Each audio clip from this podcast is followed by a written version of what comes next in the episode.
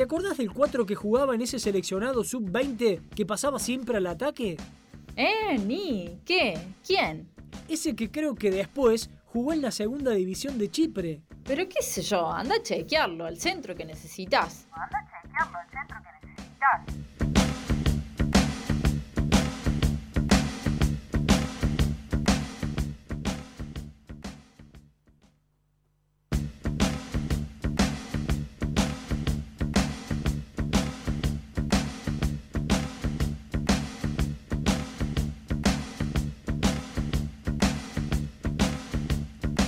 Me hacía falta este cafecito, lo venía necesitando. Vino temprano el momento cafecito. Vino, vino temprano el momento cafecito. Que a veces la jornada se hace larga, ¿viste? Eh, así que bueno. Muy rico vino- café, Darío Bertoccioni, ¿eh? muchas gracias. No, no, por favor, gracias a vos.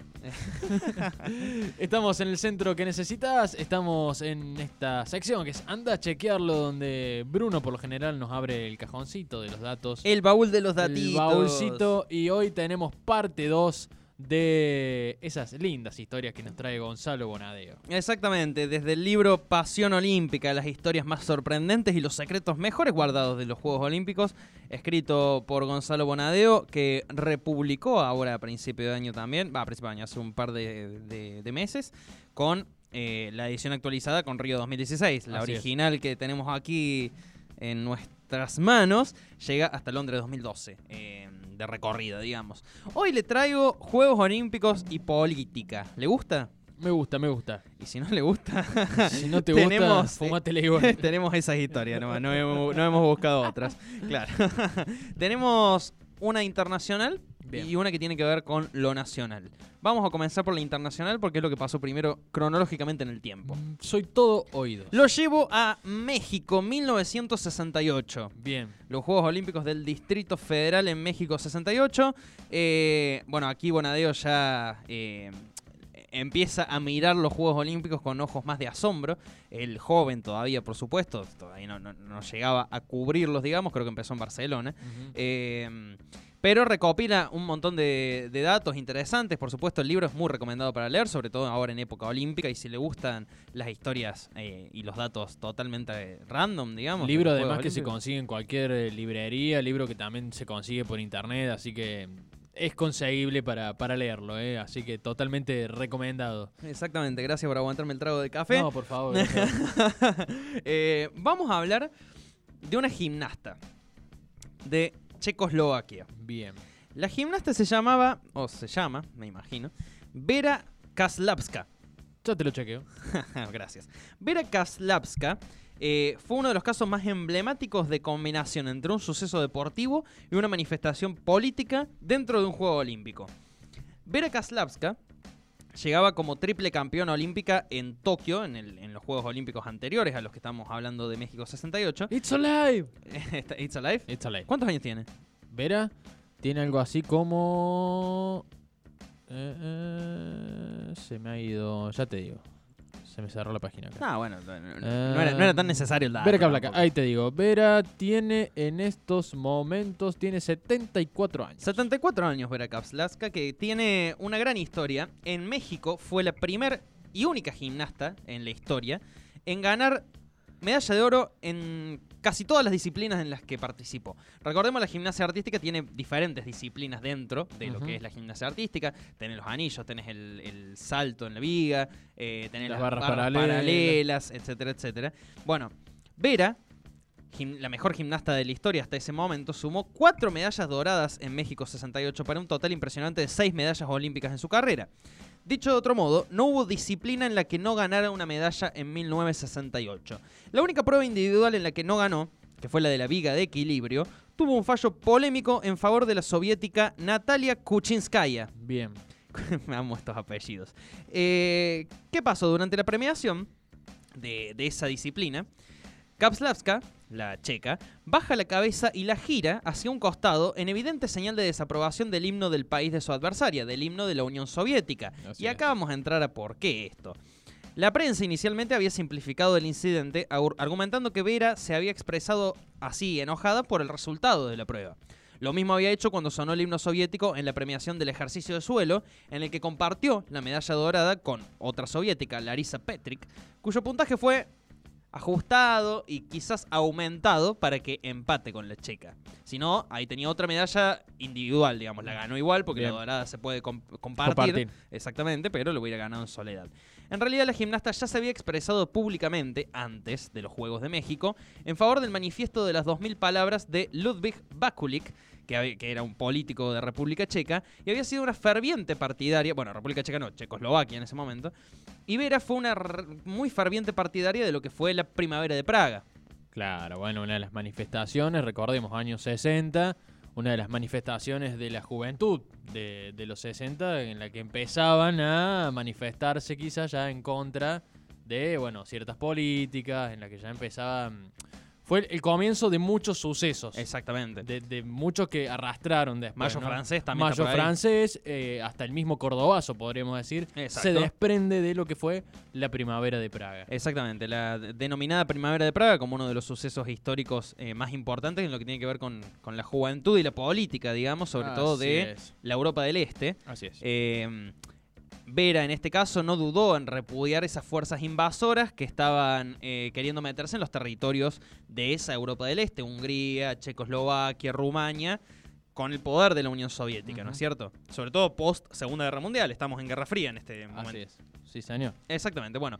Fue la atleta más premiada de esos Juegos y una de las 15 figuras olímpicas con más títulos en la historia. Usó su talento para brillar en el deporte y su popularidad para defender lo que consideraba mejor para su pueblo, sin pensar en el precio que pagaría. La prohibición definitiva para competir por su país y viajar fuera de él, y ser considerada una persona no grata dentro de la propia Checoslovaquia. La pobre Vera. La pago cara. La pagó cara, una síntesis de rebeldía entrañable, dice Bonadeo, de extraño compromiso en medio de un universo de jóvenes que dicen pensar exclusivamente en su deporte. Y acá venimos también con una discusión en la que generalmente se le dice a los deportistas, sobre todo jóvenes, que bueno, solo piensan en sus carreras y eso. Bueno, mire aquí la señorita Vera Kapslavska, cómo sacrifica toda su carrera por un acto de rebeldía política. Bueno, y pasa mucho, ¿no? ¿Cuánto pasa en el deporte eh, que se vincula por ahí grandes actos políticos?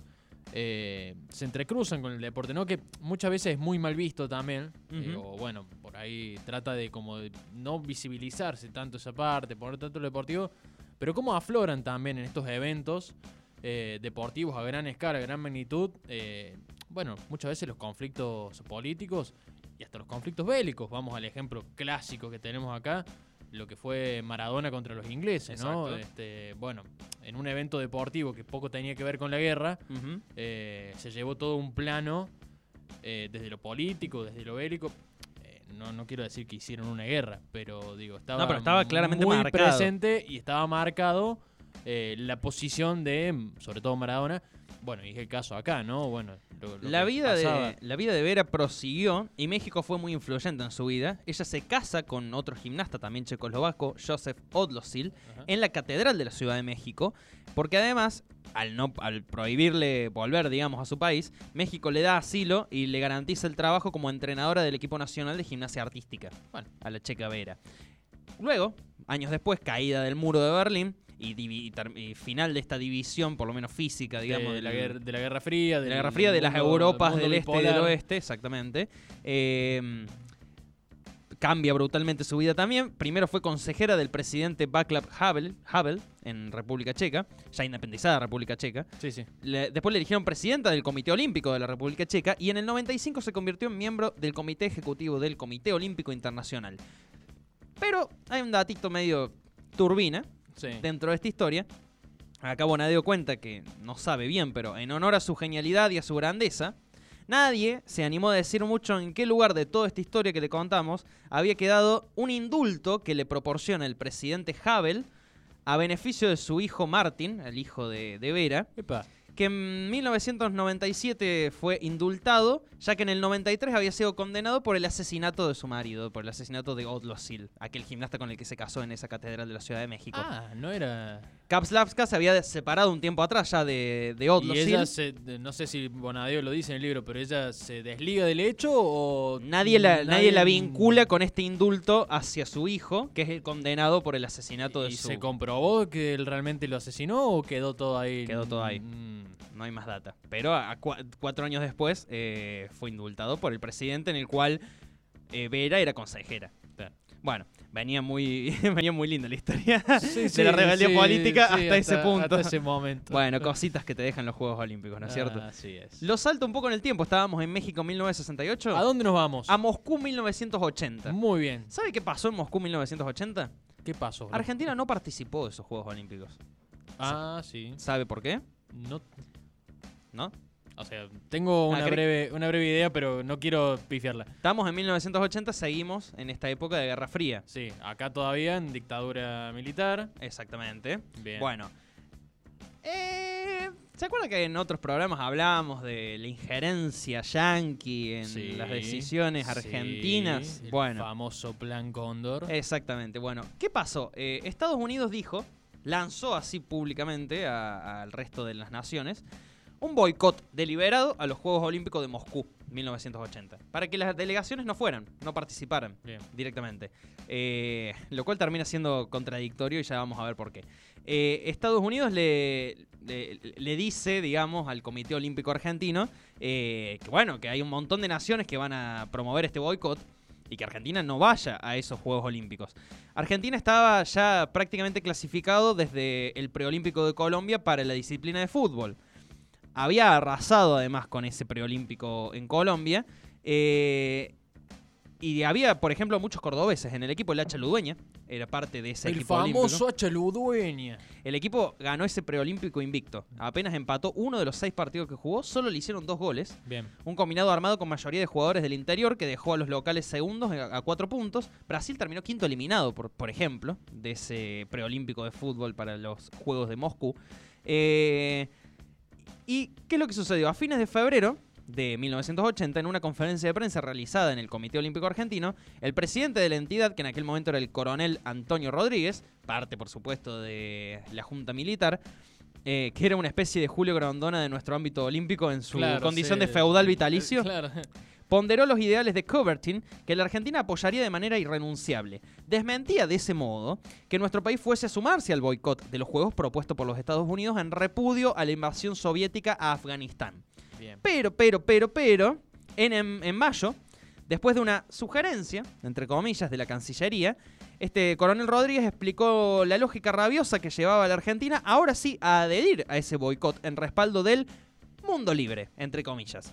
Bueno, esto que siempre, siempre nos tiene acostumbrado Estados Unidos, ¿no? La pelea por la libertad, por la democracia, por la paz mundial. Quiero destacar un fragmento de textual de Bonadeo que dice, Diga. En el anuncio que realiza en Guatemala en la Asamblea de la Organización Deportiva Panamericana, el coronel Rodríguez dice, hay circunstancias de interés nacional que obligaron a realizar sacrificios. Esta vez le toca sacrificarse al movimiento olímpico argentino y lo sentimos, dijo, sin ponerse colorado. Había que tener cara para hablar de sacrificios en días en los que muchas madres argentinas parían en cautiverio.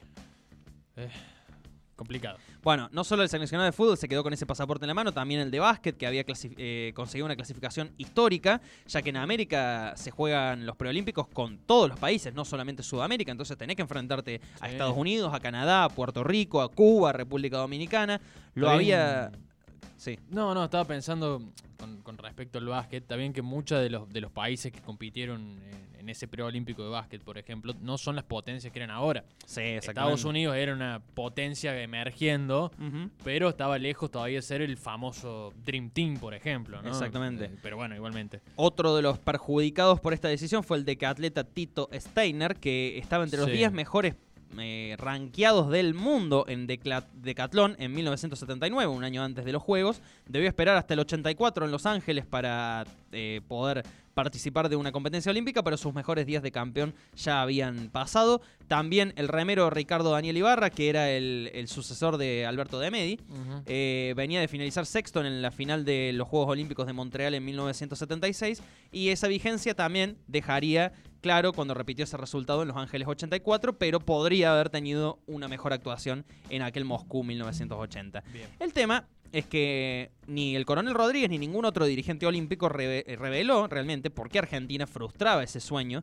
de los deportistas plegándose a un boicot que, por ejemplo, ni siquiera se plegaban a un bloqueo económico que también impuso norte- el, eh, Estados Unidos, los norteamericanos, a los rusos. En otras decisiones políticas no adherían. ¿Por qué sí adherían a este boicot eh, propuesto por Estados Unidos. Tantas veces dice acá Bonadeo que no- se habla de no mezclar la política con el deporte, y en este caso parece que lo que se priorizó fue no mezclar la política con el manguito, La billulla. la billulla. La pasta. En lugar de mandar a atletas, el gobierno argentino nunca paró de enviarle a Moscú barcos repletos de maíz.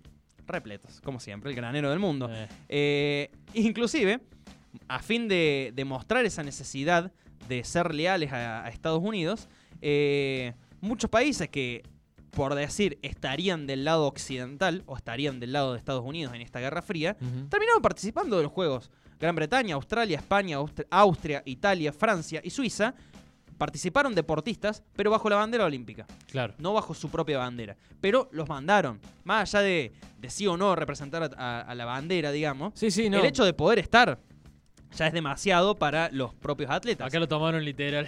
Bueno, mire una lista muy rápida para cerrar la sección de los países que efectivamente adhirieron y no llevaron a ningún atleta. Bien, Argentina. Y saque un- una conclusión.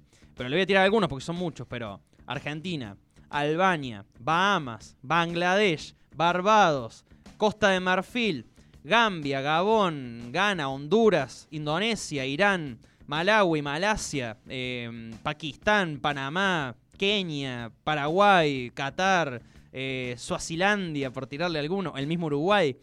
Ningún país de relevancia realmente política y Efectivamente. económica. eh. Exactamente. Eso, ahí a ese punto quería llegar. Eh, ninguno de los países con, re- con relevancia en las decisiones internacionales políticas eh, son los que terminan diciéndole sí, sí, sí, sí, agachándole la cabeza a Estados Unidos, digamos. En cambio, otros como España, Australia, Francia, Italia, que sí tienen esa injerencia Sí, política, sí. Se plegaron al boicot, pero mandaron a los atletas igual. Bueno, siempre el tercer mundo.